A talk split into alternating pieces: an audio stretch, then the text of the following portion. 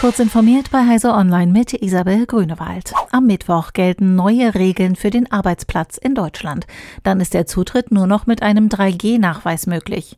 Den Impfstatus der Beschäftigten darf ein Arbeitgeber allerdings auch weiterhin nicht abfragen. Wer also seinen Status nicht preisgeben will, muss täglich einen gültigen Test vorlegen. Beim Erfassen der Daten für die 3G-Kontrolle soll der Grundsatz der Datenminimierung gelten. Beim Erbringen des Nachweises sollen lediglich Vor- und Nachname eines Beschäftigten auf einer Liste abgehakt abgehakt werden. Der Arbeitgeber muss sicherstellen, dass diese Daten vertraulich vorgehalten und nach spätestens sechs Monaten gelöscht werden.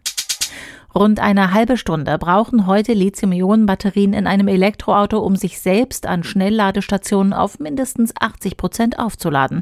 Allerdings leiden Leistung und Lebensdauer des Akkus unter der starken Wärmeentwicklung.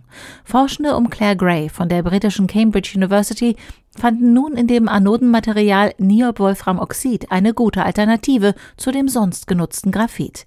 Erste Prototypen der Lithium-Ionen-Batterien mit NWO-Anode ließen sich in weniger als fünf Minuten auf mehr als 90 Prozent ihrer Ladekapazität bei reduzierter Wärmeentwicklung aufladen.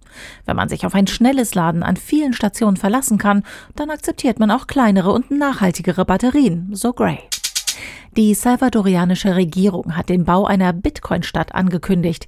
In Bitcoin City am Fuße des Vulkans Conchagua an der Pazifikküste sollen kaum Steuern fällig werden und Rechenzentren für das Schaffen der energieaufwendigen Digitalwährung entstehen, kündigte Präsident Nayib Bukele an. Die Regierung werde die Infrastruktur zur Verfügung stellen, private Investoren sollen dann Büros, Einkaufszentren und Wohnungen errichten. Als Sonderwirtschaftszone werde in der Bitcoin-Stadt lediglich eine Mehrwertsteuer erhoben. Am Mittwoch soll die Dartsonde der NASA starten, die in neun Monaten auf einem Asteroiden einschlagen soll. Der soll damit minimal auf seiner Bahn um einen zweiten Asteroiden abgelenkt werden. Mit dem Test möchte die US-Weltraumagentur herausfinden, ob so auch verhindert werden könnte, dass ein gefährlicher Asteroid auf der Erde einschlägt. 2024 soll die ESA-Mission Hera starten, um die Auswirkungen des Aufpralls genauer zu untersuchen. Missionsingenieurin Eleanor Adams erklärt im Gespräch mit Heise Online die Hintergründe. Das Interview und weitere aktuelle Nachrichten finden Sie ausführlich auf heise.de.